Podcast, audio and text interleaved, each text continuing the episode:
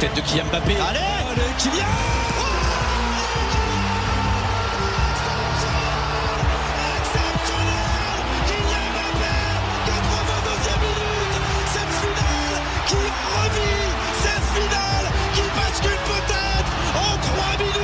La première Marseillaise est en train d'aller chercher l'or et le record du monde. Mais combien la meilleure performance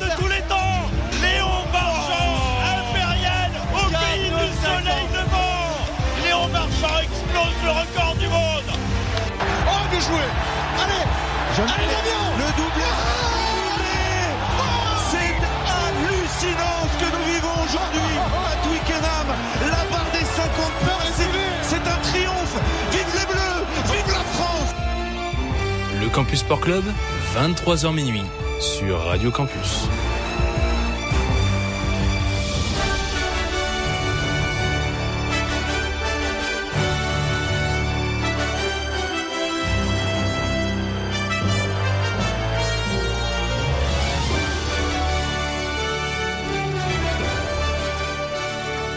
Bonsoir, bonsoir à toutes, auditeurs auditrices de Radio Campus Lille. J'espère que vous allez bien. C'est Adrien Fédélé. On est de retour pour une nouvelle émission du Campus Sport Club.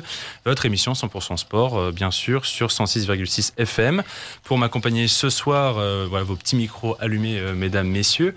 Je vais faire dans l'ordre, hein, des chroniques comme d'habitude. Euh, désolé, euh, Eva, même si tu es euh, la seule fille ce soir, euh, pas de, pri pas de primauté. Gaëtan, pour commencer, comment tu vas Bah, je vais super bien, et toi Gaëtan, tu nous réserves quoi, toi, ce soir Bah, les résultats. les résultats avec un avec de de, De l'entrain. de l'entrain voilà j'ai cherché mes mots Euh, ensuite viendra ton tour Eva Ne Ouais. t'inquiète pas là Bah toi ouais, aussi ouais, toujours deuxième. Hein. toujours Je rigole. Ah bah, alors, il y a eu une chronique il n'y a pas si longtemps que ça euh, à Halloween sur les maudits et donc euh, il y avait notamment sur euh, les personnes qui adorent faire deuxième comme Raymond Poulidor est-ce que tu serais notre Raymond de Poulidor Bon, en vrai, euh, il a quand même gagné un Giro, donc euh, je prends un, un Giro, une Vuelta, je prends quand même. Oui, non, il, il est pas mauvais comme second, mais euh, c'est notre poupou, quoi. C'est notre éternel second.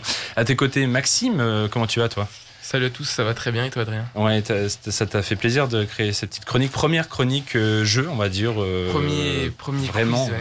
Ouais, ouais. premier quiz. C'était pas facile de, de trouver sur, sur le thème que j'ai choisi, mais, mais j'ai trouvé des petites questions euh, qui vont sûrement vous, vous poser des, des petits problèmes. En tout cas, j'espère que c'est le but, l'objectif de ce quiz de, de vous faire galérer un petit peu. Ouais, tu, vas nous en apprendre des choses. Tu vas nous en apprendre ce soir. Et puis, euh, euh, vous trois, vous êtes en quelque sorte les petits nouveaux de la saison 3. Et vous avez avec vous euh, le doyen. Un briscard. Oula, un briscard. Briscard. Un briscard lyonnais tout de suite, Hugo. Ouais, je m'adresse à une ancienne génération de campusiens, moi. Attention. Bonsoir. Adrien. ceux qui étaient là en 2021, octobre 2021. Allez, un- tout de suite, euh, un briscard lyonnais. Toi, fan de l'OL. Un briscard lyonnais Ouais. C'est-à-dire De n'importe quel joueur qui, que t'incarnerais là ce soir. Oh, bah, Juni qui fait un magnifique comeback et qui pourrait faire un magnifique comeback à Lyon euh, cette saison. On va peut-être en reparler euh, aussi hein, ce soir euh, dans l'émission hein, des, des malheurs de Lyon.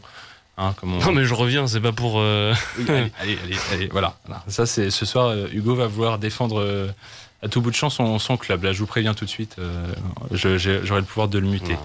Écoutez, on va pouvoir commencer euh, dans un instant, donc avec les résultats euh, de Gaëtan, comme tu disais si bien. Et on commencera même par voir quelqu'un au téléphone dans un instant.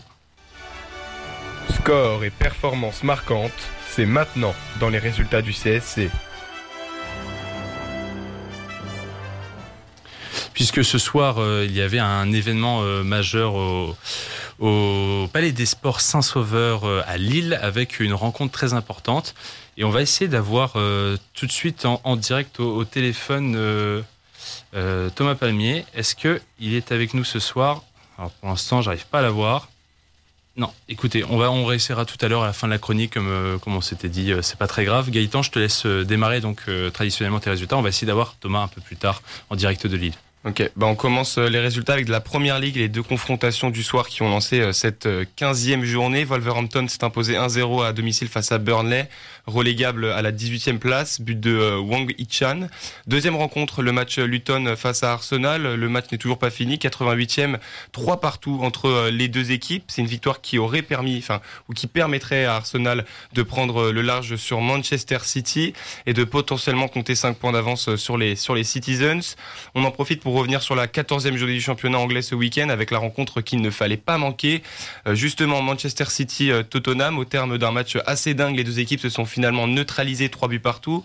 Après avoir ouvert le score dès la sixième minute avec euh, Hung Min Son qui a su profiter de la passivité de Jérémy Doku, les Spurs se sont finalement fait reprendre très rapidement. D'abord à la neuvième minute avec un malheureux CSC de, de Son, puis à la 31e avec une superbe action collective conclue par euh, Phil Foden. Au retour des vestiaires, il faudra attendre la 69e pour voir Tottenham revenir après un but euh, de l'Argentin Giovanni Lo Celso. Les Citizens inscrivent ensuite le 3 buts à 2 à la 81e minute avec la première réalisation de Grealish, toute compétition confondue. Mais les joueurs de Postecoglou ont su faire preuve de caractère pour revenir une nouvelle fois au score et inscrire dans le Money Time le but du 3 partout avec un coup de casque ravageur de Kulusevski. On en pense quoi, euh, les amis de, de City actuellement euh, Troisième nul consécutif en championnat, beaucoup de buts encaissés, euh, 16 buts euh, en 14 matchs, soit un peu plus de, de un but euh, euh, tous les matchs. Donc forcément peut-être un petit boulevard qui s'offre aux Gunners. Bon, là il s'agit, si on, on, se fie justement à ce match-là face à Luton, il se trouve que Arsenal ne profite peut-être pas de cette occasion-là. Mais qu'est-ce qu'on en pense de, de City pour l'instant en Première Ligue? Alors, On a un gunner avec nous, donc euh, déjà un petit mot, Ouais, Maxime. Un gunner qui est pas très serein, euh, non, mais ouais, City, c'est. Je les, je les trouve pas euh, exceptionnellement impressionnants depuis le début de la saison. Euh, J'ai bien aimé leur match contre, euh, contre Leipzig euh, courant de la semaine dernière. Ils font une belle remontada euh, euh, malgré le doublé de Openda pour euh, Leipzig. Mais ouais, défensivement, c'est vrai que j'ai du mal à, comprendre certains positionnements. J'ai mal compris pourquoi Ake ne débute pas contre Tottenham ce week-end. Donc ouais, défensivement, j'ai un peu du mal à comprendre et je trouve pas qu'Ederson fasse un très très gros début de saison. Euh, il est très décrié. Euh, Moi, je le trouve pas exceptionnel, euh, contrairement à Alisson, qui est, très bon, qui est blessé actuellement avec Liverpool. Peut-être qu'on en parlera un petit peu tout à l'heure de Liverpool. Mais ouais, j'ai du mal avec City cette année et les trois nuls sont explicables, je pense, au vu des performances récentes. Euh, avec ce match nul, du coup, euh, Tottenham conserve sa cinquième place, tandis que les hommes de Guardiola stagnent encore, chassés de près par Aston Villa, qui n'a décroché euh, qu'un point de match nul ce week-end face à Bournemouth, et des Sky Blues qui se voient perdre même leur deuxième place par Liverpool après leur victoire ce week-end 4 buts à 3 face à Fulham. Un match compliqué qu'ils voyaient même perdre à la 80e par le 3-2 inscrit par le milieu jamaïcain de Cordova. Finalement, c'est Liverpool qui l'emporte in extremis avec une égalisation de Endo à la 87e et le but victorieux signé Alexander Arnold à la 88e. On descend un peu dans le classement pour retrouver euh, Newcastle qui s'est disputé ce week-end la sixième place euh, face à Manchester United. Duel remporté par les Magpies, un but à zéro. Gordon à la réalisation. Troisième victoire consécutive à domicile pour les joueurs de Newcastle qui, avec ce résultat, se rapproche dangereusement du top 5. De son côté, Chelsea conserve sa dixième place avec une victoire ce dimanche contre Brighton, 3 buts à 2, malgré l'expulsion de, de Gallagher à la 45e pour un deuxième carton jaune. Les Blues ont toujours mené au score à Stamford Bridge avec un doublé de Fernandez et un but de Colwill. En face du répondant, mais pas assez, but de euh, Buenanote juste avant la mi-temps et Joe Pedro dans les derniers instants. Chelsea met fin à la série de 7 matchs sans défaite de Brighton qui occupe toujours la huitième place euh, du classement. Direction notre euh, beau championnat français euh, avec un top 4 qui s'étire de plus en plus. Victoire sans surprise du leader parisien ce week-end face au Havre 2 à 0. Kylian Mbappé et Vitinha buteur et le point négatif pour ce week-end pour les Parisiens, c'est bien sûr l'exclusion euh, de Donnarumma qui s'est essayé au, au karaté. Nice toujours dans la course euh, malgré euh, la défaite des hommes de Farioli 1-0 face aux Nantais. Les Nantais qui restent toujours en quête euh, du top 5 comme Brest, autre club de l'Ouest qui continue d'impressionner cette saison avec une victoire facile euh, 3-0 euh, euh, face aux Clermontois. Les Tizef signent leur sixième victoire en 13 matchs avec un doublé de l'attaquant droit Del Castillo et un but de Pereira. L'année dernière, à la même journée, Brest était en zone rouge avec seulement 10 points. Aujourd'hui, c'est le club breton qui brille le plus sur la scène nationale et qui sait peut-être sur la scène européenne l'année prochaine. On en dit quoi de, de Brest en, en Conférence League l'année prochaine Pourquoi pas? Euh, J'ai envie de dire que Brest est un peu dans la lignée de ces clubs qui, sur un début de saison, un peu comme Reims l'a fait plusieurs euh, années. Angers, Reims le fait cette année d'ailleurs. hein. comme, comme? Comme Reims le fait cette année aussi, ils sont très bien classés. Ils sont 5 ou 6e, je crois. Reims, Oui, oui. cette année. Ah, mais Reims- alors, en l'occurrence, j'ai l'impression que ce Reims de cette saison a l'air un peu plus solide Ouais. que les Reims euh, des saisons passées. On a vraiment l'impression que sur les dix premières journées, ils savaient qu'il y avait des, des résultats à prendre et, et se maintenir facilement en Ligue 1. La Brest, déjà pour le maintien, je pense qu'ils sont tellement rassurés Mm. là-dessus que est-ce que la dynamique peut tenir 38 journées? Non? C'est peut-être la question, je pense. Non? Non. Non. Bah, clairement pas. Euh, tu vois, Reims, euh, ils ont commencé très bien le début de saison et maintenant c'est un petit peu moins bon. Euh, parce que tu peux pas capitaliser physiquement sur euh, que des bonnes performances qui sont très rapides et très raccourcies sur, dans le temps. Brest prend le même schéma mais dans un moment différent de la saison. Il va falloir survivre à la, à la trêve hivernale et euh, voir ce que le mercato peut leur apporter. Et surtout voir ce que la fin de saison pourra leur donner euh, comme euh, fraîcheur physique. Et c'est compliqué pour les petits J'ai clubs. pensé aussi, attention à pas faire, enfin aussi euh, ne pas tomber trop dans le piège d'une l'Orientaise la saison passée, qui avait vu deux trois gros talents, euh, dont Terem Moffi, dont Ouattara partir pour des sommes conséquentes. Donc pour un club, bien sûr, euh, niveau vital, c'est important, mais Brest pourrait voir aussi partir peut-être deux trois joueurs importants du 11 titulaire. Mm. Attention, attention au mercato hivernal.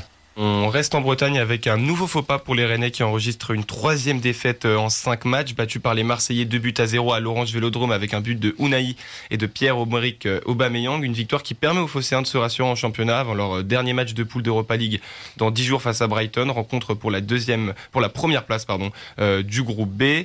Sixième du championnat à la porte de l'Europa League, justement les Lensois se sont fait peur ce week-end à la maison contre les Lyonnais de Pierre Sage, entraîneur par intérim depuis la mise à pied de Fabio Grosso. Victoire des 100 et hors 3 buts à 2, malgré une bonne performance des Guns qui ont mené au score en début de match. Euh, Buteur doublé de O'Brien pour Lyon et pour Lens, Saïd est doublé de Frankowski.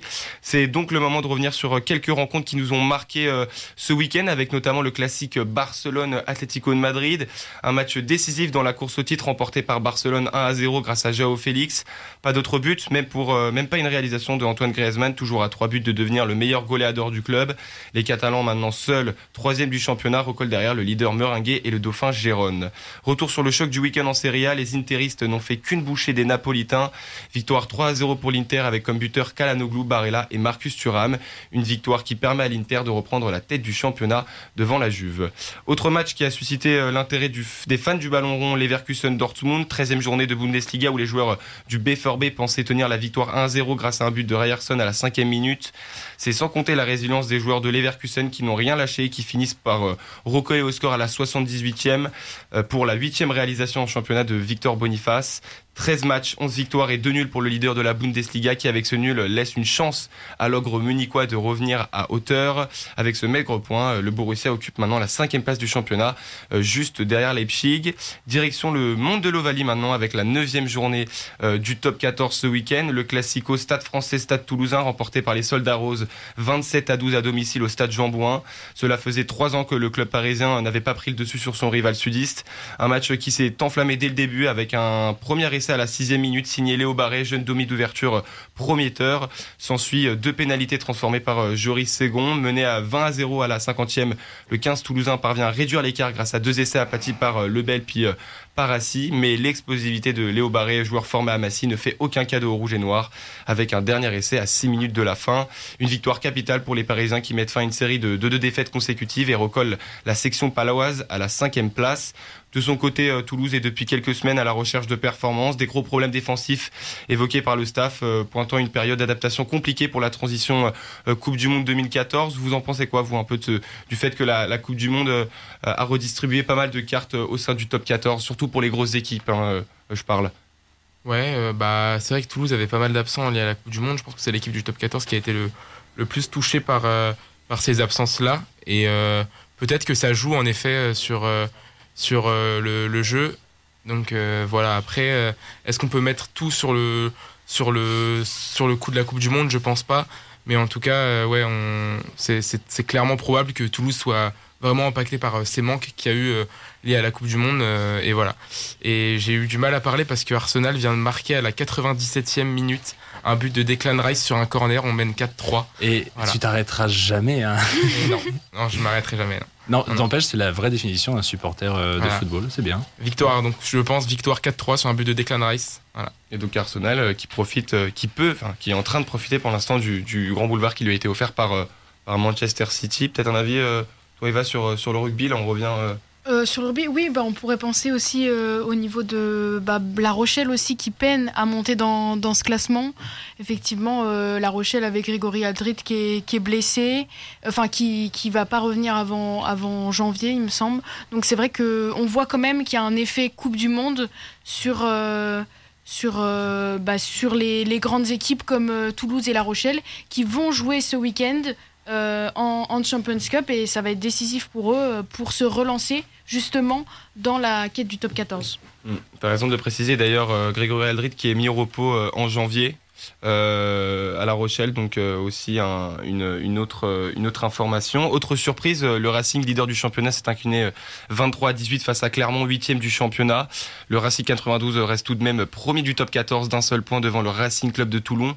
Toulon qui a une nouvelle fois impressionné ce samedi avec une victoire bonifiée 36 à 13 contre la section paloise. Quatrième victoire consécutive pour le, pour le 15 de, de Franck Azema. On retourne rapidement maintenant sur du tennis avec la Next Gen Finals organisée à Jeddah en Arabie Saoudite. Un tournoi réunissant 8 euh, espoirs du tennis mondial qui a donc pour euh, objectif de promouvoir une nouvelle génération de joueurs. Parmi les huit espoirs, on retrouvait notamment nos deux Français souvent assimilés pour leur précocité, Arthur Fils et Luca Van Hache. Les deux espoirs euh, tricolores se sont d'ailleurs affrontés en demi-finale du tournoi. Une partie euh, remportée 3-7 à 1 par Fils. L'Estonien s'est donc dirigé en finale pour affronter le Serbe Ahmad Medjedovic. ATP 113, le Français s'est finalement incliné en 5-7.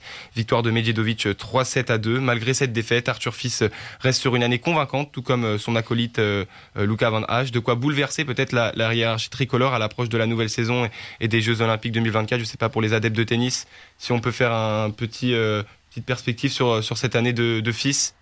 Sur cette année de fils, on a de quoi, on a de quoi parler d'Arthur Fils parce qu'il a beaucoup joué, il a beaucoup gagné.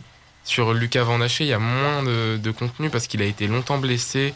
Il a eu une grosse période de, de, de méforme, on va dire, où il, où il, perdait vraiment quasiment tous ses matchs. Donc ouais, sur, sur Arthur, c'est clair que c'est une très bonne saison pour lui et que ça présage vraiment du, du très bon pour la, saison qui vient.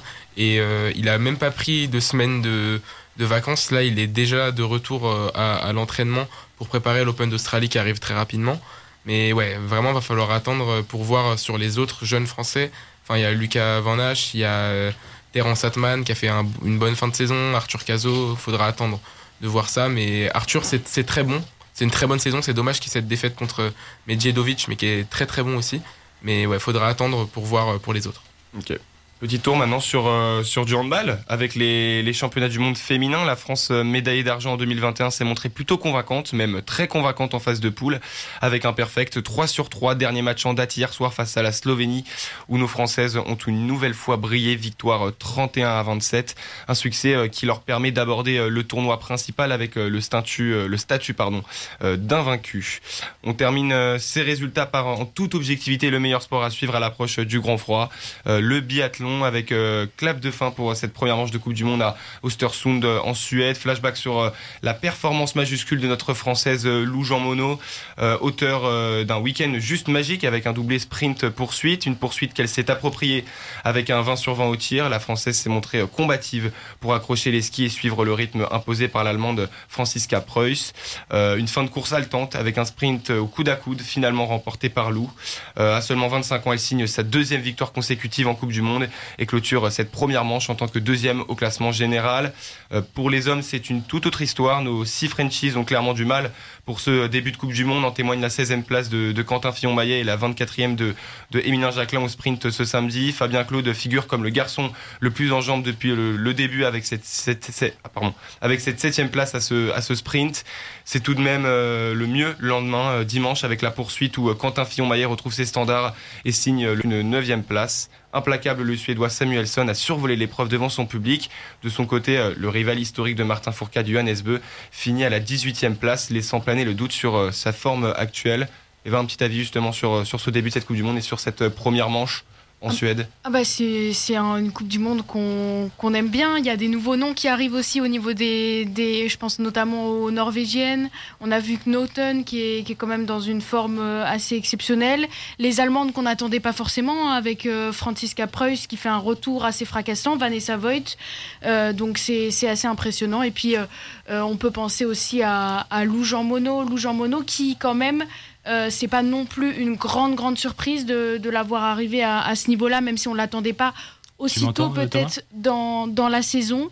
Et puis euh, parce qu'elle avait quand même fait deux deuxièmes places l'année dernière. Donc pour moi c'est de bon augure quand même, même si tu disais qu'il y a quand même des mauvais résultats entre guillemets pour les garçons, mais on sait que leur pic de forme va arriver plus tard dans la saison. Et alors que par exemple habituellement, les Norvégiens et les Suédois ont plus l'habitude d'arriver très tôt en forme dans la saison. Donc, à voir sur Horsfilzen et puis en Suisse après jusqu'à Noël. En tout cas, clôture de cette première manche pour cette Coupe du Monde de biathlon. une première manche très longue, toujours au Östersund, au moins qui, qui, pose les bases. Je monte le volume, j'espère qu'on t'a encore avec nous. Thomas, est-ce que tu nous entends? Je vous entends. Bonsoir ah, super. Est-ce que vous entendez aussi euh, Thomas en studio? Ouais, on l'entend. Ouais Vous l'entendez ouais, Moi je l'entends. Ouais, vous l'entendez, super. Oui, pardon Hugo. Tu voulais... Ah, merci, je pourrais parler à Thomas moi aussi quand même. Thomas, tu entends Hugo? Oui, bien sûr, j'entends Hugo. Oh, la bonne nouvelle de ta soirée. Euh, vous, vous, vous, ne vous quittez plus de toute manière. Donc, ah non, ah non. Très bien. Euh, Thomas, tu étais donc ce soir au, au match crucial du Lille Métropole Basket un match important parce qu'il y avait une finale historique en jeu pour, euh, pour le club euh, lillois. Euh, peux-tu nous dire le résultat, si Lille est passé donc, et, qu'en est-il de la situation du LMB bah écoute, bonsoir à, toutes et tous. Le LMB éliminé de cette Leaders Cup. Lille qui a gâché son avance du match aller face à Champagne Basket, qui s'était imposé la semaine dernière de 5 points du côté de, Reims.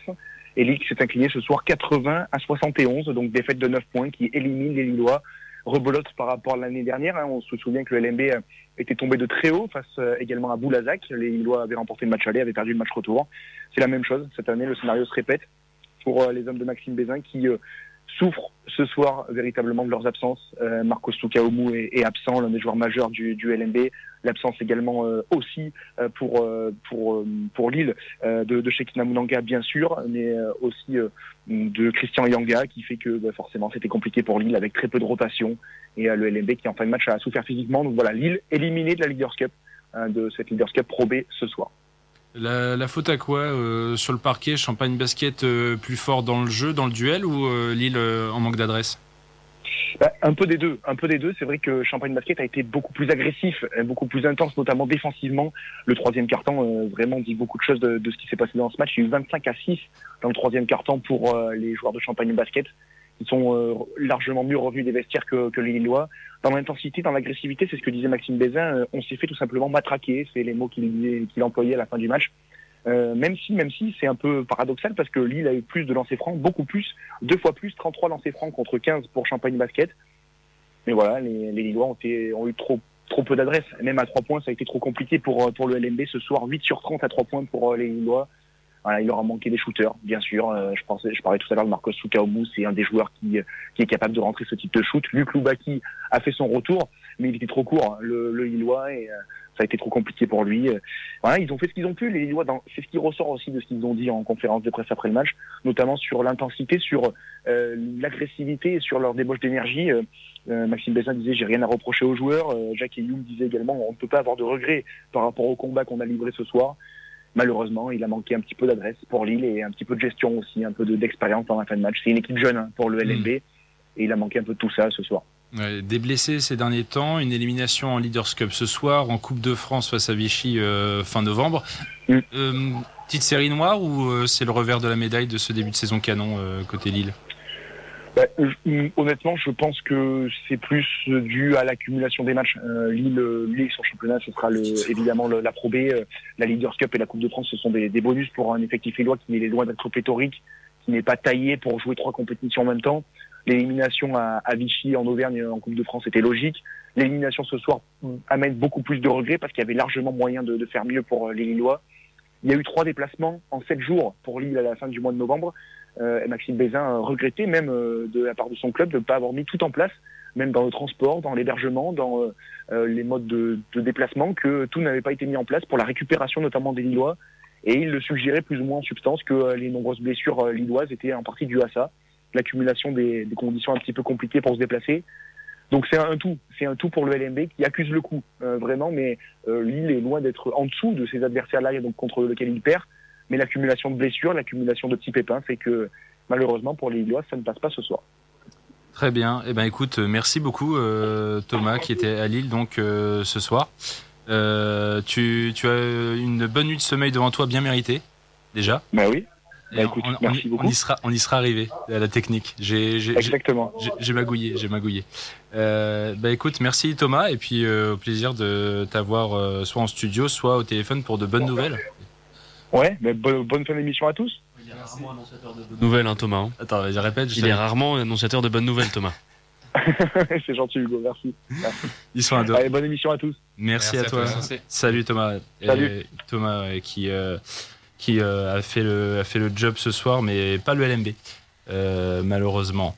On, je vous propose premier intermède musical de la soirée. On souffle un petit peu. Gaëtan, t'as as super bien tenu tes résultats. En tout cas, bravo à toi. J'attendais le petit moment euh, biathlon, euh, forcément, euh, savoir si on allait l'é- l'évoquer ou pas, cette louge en mono. Peut-être plus tard. On verra selon le, le temps de ce soir.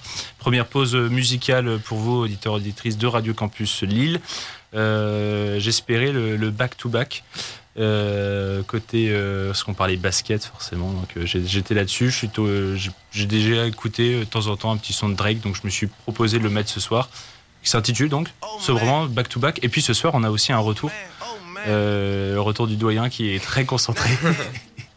oh, j'ai envie de te charler toute la soirée. vas-y, fais, fais, fais. Voilà. On s'écoute, on s'écoute Drake, un mec pas connu du Canada, et on revient juste après pour la suite du Campus Sport. Voilà, un rappeur canadien, Drake, retenez son nom. Euh, je ne sais pas combien il a vendu d'albums. Est-ce qu'il y en a ici qui. euh, J'aurais dû, dû prendre la stat, parce que c'est phénoménal. C'est déjà l'heure d'un quiz Non, non, Ah, non, non. non, non, Voilà, voilà, voilà. Ça, c'est un, ça, c'est un gars qui est là depuis trois saisons, qui est habitué à ce que euh, à n'importe quel moment, je lance des questions, comme par exemple, quelle est la deuxième passion de Lou Jean Monod après euh, le biathlon et le sport? Bah, La raclette. Non. Les tatouages? Oui, ah bah, alors, bah, ouais. de toute façon, on a notre Eva national euh, biathlon euh, qui nous vient des, des Alpes, euh, qui va en parler des Alpes d'ailleurs euh, dans un instant, puisque c'est, ça- euh, tu vois, les, Quelle transition les transitions se font naturellement ici. Rien- Rien n'est scripté. Si vous saviez à quel point euh, rien n'est fait euh, correctement. Euh, petit jingle, euh, Eva, Allez, c'est parti. pour tes news. Ici, pas d'infox, que des infos, les news du Campus Sport Club. C'est parti. Allez, on commence ces news avec l'actualité de la semaine, peut-être de l'année. Je suis un peu chauvine. On a appris mercredi que le CIO rentrait en dialogue ciblé avec le- les Alpes françaises pour accueillir les Jeux 2030 aux dépens des candidatures suédoises et suisses, ce qui signifie que les Alpes françaises accueilleront, sauf les JO d'hiver pour la quatrième fois de leur histoire, 28 ans après les Jeux d'Albertville. Ce qui a convaincu le CIO, c'est cette candidature non pas d'une ville, comme on l'a vu avec Chamonix en 1924, Grenoble en 1968 ou Albertville en 1992, mais de tout un massif réunissant la région Auvergne-Rhône-Alpes et la province Alpes-Côte d'Azur. En s'appuyant sur ces trois précédentes éditions qui seront les villes hautes, la candidature s'appuie sur 95% de sites existants, avec le Grand Bornand pour le biathlon, le bobsleigh à la Plagne ou encore le ski alpin à Méribel. Toutes les infrastructures ont déjà accueilli des compétitions internationales. Et c'est ça précisément qui a convaincu le CIO, des JO verts avec un budget maîtrisé d'1,5 milliard d'euros. Alors, euh, l'équipe, on est content de que la France fasse un peu ce doublé un peu historique, euh, Jeux Paris 2024, Jeux 2030 euh, d'hiver. Bah, Faut dire que sinon, ça remonte à Ouais. très longtemps. C'est vrai. 92, t'as dit, c'est ça 92, ouais, À Albertville. 28 ans exactement. Ah, déjà, euh, 92, euh, c'est dire mon père avait mon âge et portait la flamme olympique. Donc euh, maintenant que je vois mon père, euh, j'ai oui. c'est- Et on l'embrasse. voilà, le doyen euh, dans toute son euh, dans toute son dans tout son art. Euh, les Alpes françaises, il y a peut-être juste une question forcément d'ici 2030. On parle aussi de conditions climatiques. Ouais. Euh, question forcément de la neige, comme euh, tout bon jeu d'hiver, j'ai envie de dire. Mm. Gaëtan, t'as- toi, t'as un avis euh, Bah, mon avis, c'est que. positif ou sceptique hein, Bah, ils, ils ont beau dire que ça va le faire, même par rapport au budget premièrement, euh, ou par rapport à l'écologie. Même aujourd'hui, quand on regarde par exemple la descente de Reitenbach, je sais, pas si tu as vu, en, ah, tu vas en parler Voilà, rapidement. Euh, septembre, euh, la descente de Reitenbach, ou non, c'était euh, plus en octobre, fin octobre, elle a été euh, en quelque sorte annulée pour des chutes de neige. Et il se trouve qu'ils l'avaient en fait euh, retapé. Donc en fait, euh, le fait qu'il y ait le, cette descente-là, bah, ça a en gros euh, euh, participé en gros au, au- au- à la disparition de, de beaucoup de tas de neige dessus. Donc en Mm. fait, ça montre qu'il y a certains problèmes, même dans les, à haute altitude en fait. Je sais combien de mètres d'altitude euh, 3000 mètres, je crois, à Reitenbach, quelque chose comme ça. Donc déjà là-bas, c'est un problème. Alors euh, dans les Alpes françaises, Grand Bornand quoi, on y pense. Euh, le Grand Bornand avait déjà fait l'année dernière, on se rappelle, euh, ils avaient amené des, des cargaisons de neige. La Grand Bornand, c'est à 1000 mètres d'altitude. C'est vrai Mhm. qu'on peut se poser la question. Mais le, le rapport, quand même, se base sur euh, des enquêtes scientifiques fiables qui montrent qu'il y aura de la neige jusqu'en 2050 dans les Alpes françaises. Donc, Mhm. c'est aussi ça qui a pesé euh, sur la candidature française face aux Suédois et aux Suisses. Et puis peut-être un mot quand même sur euh, forcément, on, on espère que ces Jeux de Paris transcendent le panel sportif français. On sait qu'en sport d'hiver, on se débrouille aussi très bien. Euh, on parle biathlon, évidemment, c'est un peu le sport vedette pour nous, mais, euh, mais même en sport de glace, on se débrouille bien. hein, Ouais. Alors après, si je dis pas de conneries, il me semble que tu en la, la candidature de la France pour 2030 devrait être validée avant les Jeux Olympiques de 2024, enfin Ouais. avant les Jeux de Paris 2024. Ce qui est une bonne chose, parce qu'on va se rendre compte, et le CIO va se rendre compte du demi-fiasco que pourraient être les Jeux de Paris 2024 en termes d'organisation, dans une grande ville qui est Paris, et pas dans le fin fond des Alpes françaises, qui en termes d'infrastructure, etc., sont au jour d'aujourd'hui un fiasco total. Donc c'est pas plus mal que la, que, la, que, que la candidature soit validée avant les Jeux de 2024, parce que ça porterait la France euh, au moins au moment de la candidature. Après, je pense que le, le nuage de le nuage d'enthousiasme s'estompera. Et peut-être à l'inverse, du coup, euh, avoir la nouvelle juste avant les JO, de, que les JO ne, peut-être ne se passent pas bien du tout. Ensuite, de tout de suite euh, remettre, euh, pointer du doigt, du coup, ce- ces nouveaux jeux organisés sur le sol français. Mais bon, on va quand même rester positif euh, d'ici là, et rien n'est fait, a priori. Et on aura la réponse, comme tu disais, euh, avant euh, les Jeux de Paris 2024. On reste dans les sports d'hiver avec le début catastrophique de la saison de ski alpin masculine. Avant ce week-end, sur les quatre courses programmées, une seule avait pu avoir lieu. Et les deux descentes et le Super G de Beaver Creek dans le Colorado ce week-end n'ont pas échappé à la règle. Les chutes de neige et rafales de vent ne garantissaient pas la sécurité des skieurs. Après l'image polémique de la pelleteuse qui a détruit le glacier de Théodule par manque de neige pour accueillir la Coupe du Monde à Zermatt, Zervinia, et là les conditions climatiques qui empêchent la tenue des épreuves. Est-ce que euh, on devrait repenser ce calendrier de, ski alpin qui, comme tu le disais Gaëtan, débute fin octobre Euh, Voilà. Oula, euh, c'est toujours, c'est toujours des questions compliquées parce que je sais même pas comment est élaboré le calendrier s'il n'y a pas des villes qui, euh, qui imposent ou qui insistent aussi pour avoir certains créneaux, certaines dates euh, pour ce qui est du public. Mais, euh, mais là, je pense que c'est pas forcément selon des pays, c'est un peu à l'échelle internationale où, euh, où ça relève quand même presque, tu parlais de fin octobre, que ça commence à devenir tôt fin octobre. Mm. Déjà- En fait, ça, ça dépend des températures. euh, Ouais. En pleine question du dérèglement climatique, je veux dire, prochainement, ça sera fin août, quoi. Ouais. Ça va se Mm. décaler d'année en année, donc ça, c'est la question des scientifiques. Moi, je veux dire, est-ce que je suis légitime pour dire, euh, pour recaler le calendrier? Je pense pas. Non, Mais je- Il moi, est clair qu'il y, a un y y y a sérieux problème. Mm. Non mais on pense par exemple au biathlon qui commence fin novembre, il y a déjà moins de polémiques, est-ce que justement on Ouais, je, pas... je pense, je euh, pense voilà. que le, plus, le premier pas à faire, c'est de se calibrer un peu plus sur, des, euh, sur l'hiver euh, Mm. qui, qui démarre forcément de plus en plus tard. On l'a Ouais, bien vu. euh, Après, c'est l'hiver partout à un moment donné dans le monde. hein. Ouais, oui, oui, C'est l'avantage d'avoir deux hémisphères. oui. Non, mais vraiment, mais pour le coup, euh, il y a, pour moi, il y a deux problématiques qui se, qui, se- qui se confrontent. D'un côté, le climat et les conditions, et de l'autre côté, les, les athlètes qui veulent avoir euh, une saison un peu plus longue pour avoir un peu le temps de se reposer, avoir des courses un peu moins rapprochées. Mm. Et c'est une problématique qui est importante pour eux, euh, sachant qu'ils ont la Coupe du Monde d'abord, et puis après, il y a le championnat aussi qu'il faut, avec lequel il faut enchaîner et qui est compliqué aussi à faire. Donc, euh, Ouais, C'est juste avant la fin de saison, les championnats du monde, euh, comme en biathlon, qui se glissent. Comme Exactement. Ça, hein, Donc, on est-ce que, enfin voilà, il y a les deux problématiques euh, que les que les instances doivent essayer de gérer ensemble. Mm. Et je me mets à leur place, ça doit pas être évident. En tout cas, ça fait plus beaucoup de descentes pour Alexis Pinturo, euh, tout ça. Effectivement. Lui qui essaye de, de qui essayera cette saison de gagner euh, pour les qui, de devenir le un des seuls à avoir les de gagner dans les quatre disciplines. Euh, donc euh, ça va être euh, Peut-être on en, va suivre ça peut-être en avec Italie attention. euh, dans euh, deux semaines, dans, dans dix jours. Ouais. Ou à Ouais. Val, euh, non, Val d'Isère, il n'y aura pas de descente. Justement, ma transition avec Val d'Isère. Les skieurs se retrouveront ce week-end à Val d'Isère. Au programme, un géant et un slalom. Donc on espère. euh, Alexis Pinturo sera sur le géant et Clément Noël sur le slalom pour commencer bien la saison. Allez, on continue ces news avec une actualité qui va réjouir un chroniqueur autour de cette table.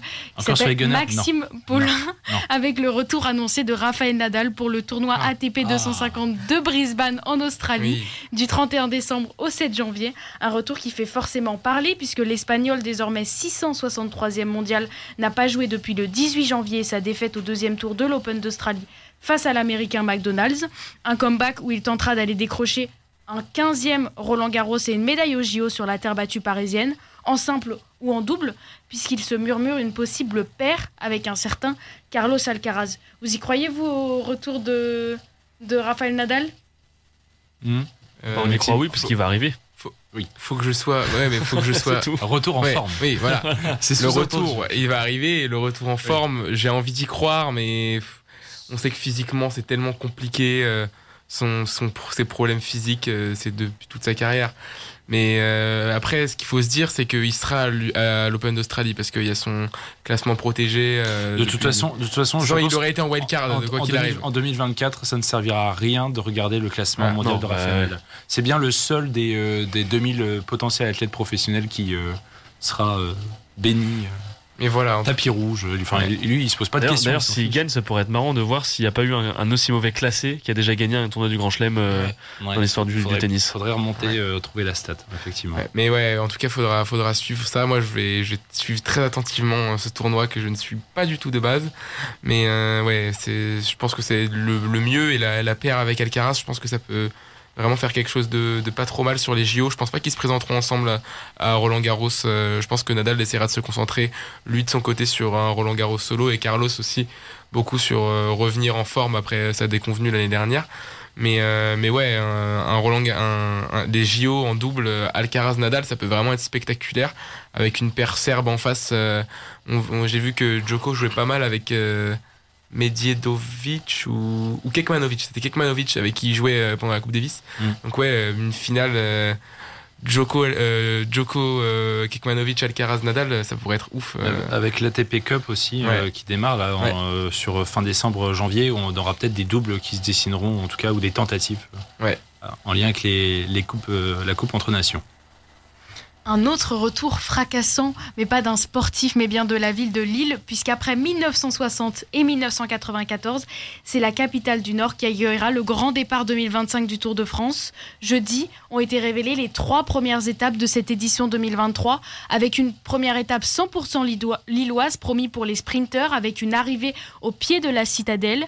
La seconde, entre Lauvin-Planck et Boulogne-sur-Mer, sera une étape d'usure de 209 km, promis pour les baroudeurs avec trois côtes en fin de parcours. Enfin, on terminera la dernière étape 100% euh, nordiste entre Valenciennes et Dunkerque, où il faudra faire attention aux bordures. Alors vous, êtes content, vous, de ces trois premières étapes euh, annoncées, malgré l'absence des pavés, quand même, qu'on pouvait, euh, pouvait, où on pouvait espérer une belle explication entre cadors, comme ça avait été le cas il y a deux ans autour Déjà, la première question, c'est est-ce qu'on sera encore là en 2025 euh, dans le coin?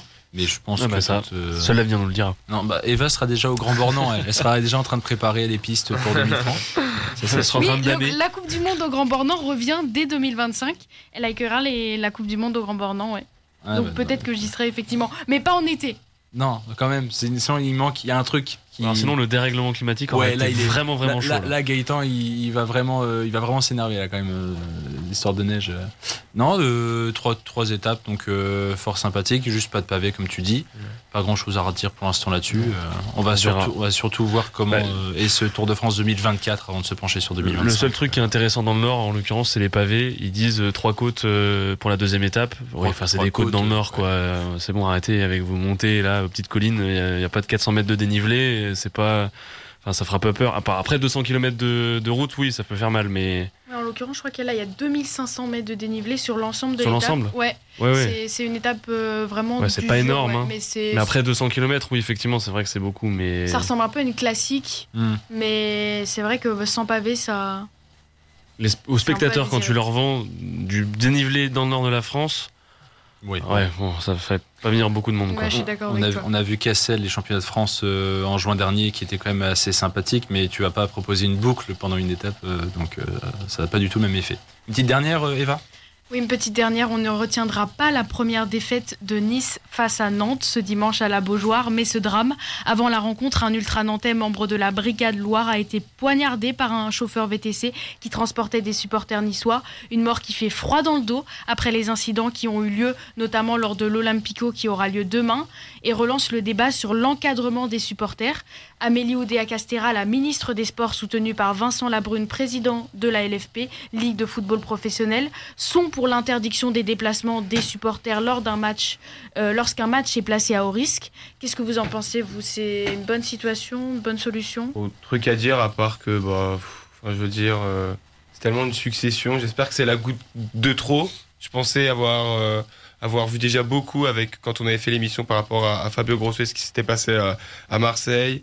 Là, c'est encore des débordements et là, pire qu'un débordement. Enfin, je veux dire, c'est un décès. On va aller jusqu'où En fait, au niveau du hooliganisme, euh, j'ai l'impression d'être dans les pays de l'Est. Euh, pour, pour, revenir, euh, enfin, on parle de hooliganisme, mais le hooliganisme de base, c'est les Anglais et tout ça. Et les Anglais, il y a, enfin, mis à part dans des catastrophes, depuis très longtemps, on n'a pas eu de décès ou d'agressions énormes. En, Angleterre ou dans les championnats britanniques. Hmm. Moi, je me pose parce la question. parce que les mesures ont été prises. Je pose la question est-ce qu'en France, les bonnes mesures sont appliquées? La réponse est très logiquement aujourd'hui et très visiblement non.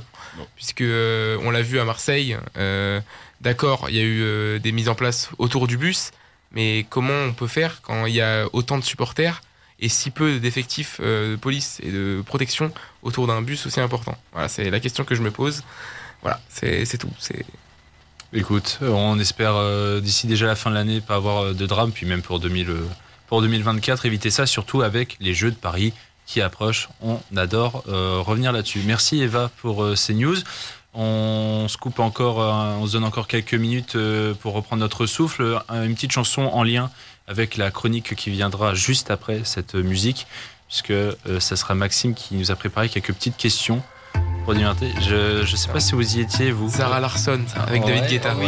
C'est l'ère de l'Euro 2016, 2016, dernier Euro en France, qui aussi, lui, c'était pas super bien terminé, je crois, il me semble. Mais j'ai fermé les yeux après un poteau de Gignac, donc je sais plus ce qui s'est passé. on, revient, on revient juste après euh, ça pour euh, quiz et immanquable. On est de retour dans le Campus Sport Club, cette douzième émission de l'année, si on ne compte pas bien évidemment le petit hors-série sur Halloween que vous avez peut-être suivi en direct sur Radio Campus Lille 106,6 FM. Vous êtes peut-être aussi sur le DAB+, ou sur campuslille.com, le site de la radio. Vous retrouverez cette émission dès minuit 1 pétante euh, dans la rubrique programme en replay et plus tard, bien sûr, sur YouTube, Spotify, Deezer. Euh, on continue, nous, il nous reste euh, encore quelques minutes. Maxime, impatient peut-être, je ne sais pas, de dévoiler ses questions. Ouais, un peu, un peu impatient. Un petit peu quand même, un petit peu, un petit jingle quand même. Ouais, petit jingle, allez. allez petit jingle. Êtes-vous incollable sur les tirages de l'Euro de football? C'est ce que nous allons voir tout de suite. C'est l'heure du quiz dans le CSC. J'aime bien la réaction de Gaëtan qui a fait le surpris, sachant qu'il a quand même prévenu à l'avance quand même, mais je ne sais pas si tu as vu passer l'info. Euh, Gaëtan, pensait que c'était sur l'euro en général, mais moi j'ai vraiment pris sur les tirages de l'euro. Tirages, pourquoi les tirages de l'euro? On va le redire aussi en 30 secondes, recontextualiser. Bah pourquoi les tirages de l'euro? Puisque c'était euh, c'était euh, lundi, on a eu le, tirage de, de l'euro, c'était hier, on a eu le tirage, ou c'était dimanche? Samedi, samedi, samedi. C'était samedi mm. On a eu le, le tirage de, de l'euro 2024 qui s'est déroulé quelque part. Et c'est la première question de ce quiz. Ceux qui ont suivi, est-ce que vous savez où a eu lieu le tirage au sort des poules de l'Euro 2024 À Hambourg. Ouais, c'est exactement ça. À Hambourg, en Allemagne. C'est cette 17e édition de la compétition. C'est donc dans la ville allemande de Hambourg où s'est tenu le tirage. Et le, le, tirage se déroule donc depuis plusieurs années maintenant et depuis plusieurs éditions à l'intérieur du pays hôte de cette compétition. Sachant que pour l'euro, parfois c'est c'est dans plusieurs pays. On l'a eu en 2008 avec euh, la collaboration Autriche-Suisse. On l'a eu en 2020 avec la collaboration de l'ensemble de l'Europe. Là, c'était vraiment, euh, tout partout. Donc voilà. Mais euh, ouais, donc j'ai décidé de revenir un peu dans le dans le passé, de faire des, gros bonds dans le passé même parfois et revenir sur les sur les premières éditions du de, de la compétition. Alors est-ce que vous savez où a eu lieu et pour quelle année a eu lieu le premier tirage de la compétition de l'euro? Premier tirage, je pense, année, c'est 1959 Non. 60 alors Non. justement. Même pas. 50, Non. 50, 50, 58 Encore avant. Non. Non, il n'y a pas eu de tirage pour les premières Voilà, éditions. exactement. Mmh. Donc ça doit être, euh, moi je dirais dans les années 80, les premiers tirages. Ouais, non, non, non. Avant Ouais. 60 Ah, c'est 71. 72. Non, avant même. 67. Non. Euh, Six. 5. 6 La réponse était, c'était tout début 64. Parce qu'en fait, il y a que la première édition, il n'y a pas eu de tirage au sort. Ok. Donc euh, c'était pour la deuxième édition de la compétition. À ce moment, le fonctionnement de la compétition était très différent.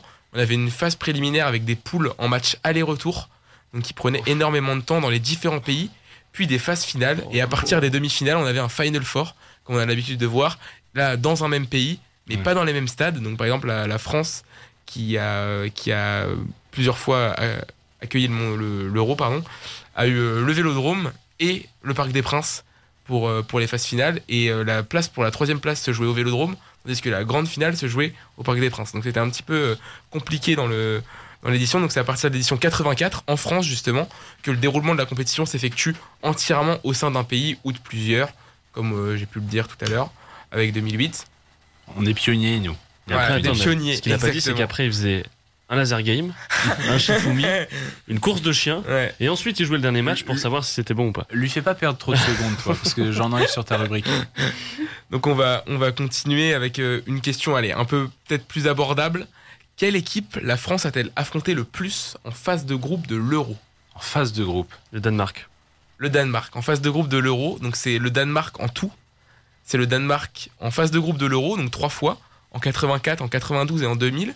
Mais c'est aussi sept fois en tout, avec donc 3 euros et 4 Coupes du Monde. Oui. C'est l'adversaire que la France a le plus affronté On les aime bien, nos petits Danois. Ouais, en tout dans les, dans les, dans les compétitions. Et justement, à l'Euro, ça, ça s'est assez bien passé pour les, les deux équipes.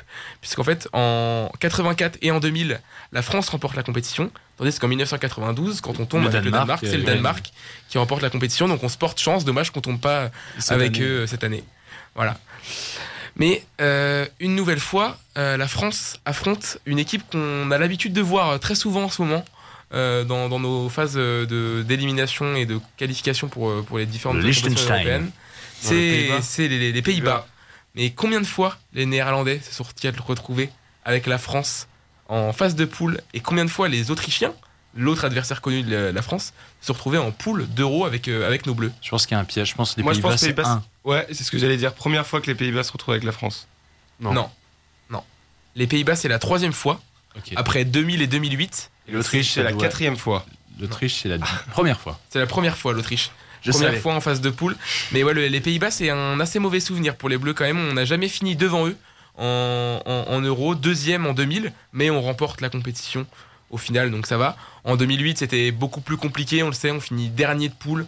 Euh, vraiment une, une compétition où on a très très très peu vu euh, l'équipe de France. Ouais, 2008-2010, euh, Ouais. très très bel enchaînement. Ouais, ouais, très très bel enchaînement. Petit coma de l'équipe de France. Coma. On a, on a une question sur, sur ceux qui procèdent maintenant au- à ces tirages. On sait qu'ils ont l'habitude de, de faire passer des, des grands joueurs de, de l'Euro. Donc en 2016, c'était Philippe Lam. Donc voilà, en 2020, on avait eu, on avait eu euh, en 2020, on avait eu qui? Je, je sais plus qui on avait eu, mais en tout cas cette année, en 2024, pour 2024, c'est Gianluigi Buffon qui a effectué le, le au sort de j'avais la compétition. réponse là. Oui, j'attendais. Sauriez-vous me dire qui a été le premier joueur euh, professionnel à participer à un, un tirage au sort? Donc un indice, Ancien joueur. un ancien joueur a participé. Non, c'était en 96. C'était pour le tirage au sort de la 96. Attends, il est européen quand même. 96. Il est européen. Il y a pas, ouais. tu t'invites pas Maradona. euh, Euro- européen. Et Ouais. c'était- Attends, tu peux répéter ta question parce que je l'ai mal compris. 96. Le premier joueur, ancien joueur, à avoir participé à un tirage au sort, à avoir tiré les boules d'un tirage au sort. Il est anglais. Il est anglais. Sir Bobby Ouais, Charlton. forcément. 96, un, un attaquant. Euh, Gary Lineker. Gary Lineker, exactement. Bon Euh, en 94 Il est à Manchester. Je l'avais que sur FIFA. en 94 à Manchester pour l'édition 96. Donc, les seuls Français à avoir euh, pu tirer ces boules-là, c'est bien sûr les deux plus grands Français euh, pour l'instant, Michel Platini et Zinedine Zidane. En, en, en 2000 pour euh, Platini, en 2008 pour Zidane qui était accompagné de Andrei Shevchenko. Et on arrive à la, à la fin de ce, ce, ce quiz. On a dû un petit peu le... Une, une en plus Une dernière petite dernière Allez, une petite dernière.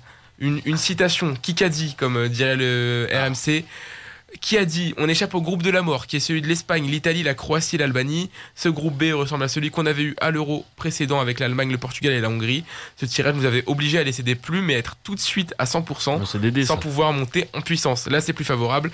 La qui- qualification Ah est à notre portée. C'est Giroud. Qui est-ce qui a dit ça? Non, c'est justement, c'est les trois que j'ai trouvés. et J'en ai essayé d'en trouver un autre et Ah, c'est trouvable. C'est un ancien 98 champion du monde. Thuram. Non, Barthez. non, Hmm, Non, Blanc. euh, notre, notre ami euh, Titi. Non, non. De Sailly. non, un, un mec qui est, qui est Offensif. plutôt média en ce moment, qui est plutôt média Petit depuis longtemps. Dugarry Petit Non, non, qui est, qui est pote avec Pires euh, avec TF1. On va tous les faire, hein, de toute façon. Ah, bah, Lisa. Lizarazu. Lizarazu. Bichente Lizarazu, l'ancien latéral gauche de l'équipe de France, s'est livré. Ah bah oui, ça, c'était, ça devait être dimanche sur, euh, Voilà. dimanche sur Téléfoot. sur le tirage des bleus et sur le groupe de la mort de la compétition, donc celui qui considère comme le groupe de la mort, donc Espagne, Italie, Croatie, Albanie, ça va être un, un vrai gros groupe, ça. Désolé pour nos, nos amis albanais, mais voilà, en tout cas, Oui. ça risque d'être compliqué pour eux. Et voilà, il s'est confié dans un entretien accordé à l'équipe ce dimanche justement, juste après le tirage. Si les Albanais pouvaient en sortir une ou deux pour éviter d'en croiser. Ce serait beau. Ouais, il Ça pourrait peut-être sortir l'Italie, euh, qui est pas très mauvaise, qui est pas très bonne en ce moment. Super. Merci Maxime pour ces quelques questions. Pour rappel aussi, euh, le quatrième euh, membre du groupe de la France n'est pas connu puisque ce sera un barragiste. Mm. Donc euh, on attendra mars enfin pour revenir sur ce groupe-là et, et pouvoir le juger à sa juste valeur. Hugo, t'as quelques minutes pour nous? Bien sûr. 4, exactement. Un peu moins. Euh, Petit jingle quand même. Et puis euh, t'en auras un peu moins maintenant, tu vois. Parce que je parle, je te fais perdre du temps. Sortez de quoi noter. Pour ne rien manquer de la semaine sportive à venir, les immanquables, c'est maintenant. Tu vas commencer par Lyon, peut-être? Demain? Oui. Hein bah oui, évidemment que je vais commencer par Lyon avec le match. J'allais dire match à rejouer, mais finalement c'est un match à jouer puisqu'il n'a pas eu lieu. Euh, donc euh, l'Olympico, Marseille-Lyon, qui avait été reporté à cause des incidents qu'on connaît et qui avait eu lieu dans la cité phocéenne euh, il, y a quelques, mois maintenant.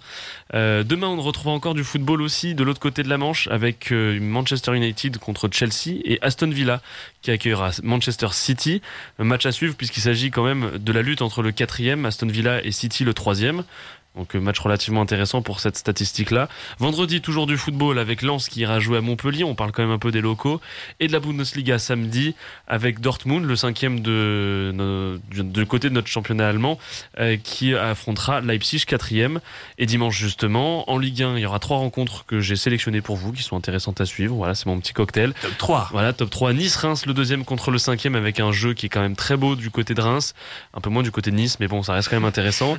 Lille, on est obligé d'en parler ici, euh, qui ira jouer à Clermont. Et puis Lyon contre Toulouse dans la course au maintien, le 18e face au 14e. Euh, je croyais jamais, je pensais pas qu'un jour je dirais ça dans ma vie à la radio. Bref, euh, mardi prochain, on aura aussi la Ligue des Champions avant de nous écouter. Si jamais vous voulez vous en coller un petit peu, il y a Lens qui accueillera Séville pour un match relativement important puisqu'ils vont essayer de se qualifier pour espérer de rejoindre la Ligue Europa. Euh, en étant l'un des meilleurs troisièmes de cette saison en Ligue des Champions. Du rugby maintenant avec euh, dès vendredi de la Coupe d'Europe, l'UBB ira jouer contre l'équipe irlandaise de Connacht. À bien prononcer s'il vous plaît. Euh, samedi, il y aura le Loup aussi qui ira jouer à Bristol. Toulouse recevra Cardiff. Toulon accueillera Exeter et Bayonne se, déplacera dans la province du Munster. Euh, bon courage à eux, ça va être compliqué. Et dimanche, pour terminer un petit peu avec la balle ovale, le Racing accueillera les Harlequins. Harlequins, pardon. Euh, le stade français ira à Sale et La Rochelle recevra le Leinster. Donc gros programme de rugby pour ceux qui aiment euh, l'Ovalie. Euh, le hand continuera avec la Coupe du Monde féminine.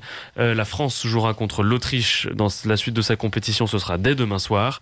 Et enfin, on va finir cette petite page de sport et d'immanquable avec du biathlon, la Coupe du Monde qui se poursuit. Euh, samedi à 12h15, le départ de la poursuite des 12 km masculins. À 10h, la poursuite des 10 km féminins. J'ai inversé, pardon. Euh, mais bon, de toute façon, vous avez bien compris qu'à partir de midi, c'est du biathlon. Euh, ensuite, dimanche, il y aura deux autres épreuves. Le relais masculin à 10h30, le relais féminin à 14h15. Et toutes ces épreuves se tiendront évidemment à Hochwilsen, en Autriche. Oh, tu prononces bien. Premier, premier coup, comme ça, là. Premier coup. De toute façon, t'en aurais pas eu deux. Non. Super. petit prono, euh, on a 10 secondes. Petit prono, biathlon. Est-ce qu'il y a une victoire française sur une épreuve Allez, Quentin. Justine Brezaz. Justine Brezaz-Boucher, elle nous fait un 9 sur Donc, 10. donc sur des courses individuelles. Ah, moi, je vois le relais féminin justement euh, l'emporter. Ouais, relais porté féminin par. Lou Jean Monod. Oui. On espère, on espère. En tout cas, on suivra attentivement avec ce très bon départ euh, tricolore euh, en Coupe du Monde de biathlon. On y reviendra bien sûr pendant euh, cet hiver. Merci Gaëtan pour les résultats. Merci Eva pour les news. Maxime, très bonne petite question farfelue. J'adore ça. Et merci Hugo pour les immanquables. Alors Le Campus Sport Club revient la semaine prochaine, juste après, avec des champions. Et d'ici là, je vous dis, sportez-vous bien. Bye bye tout le monde.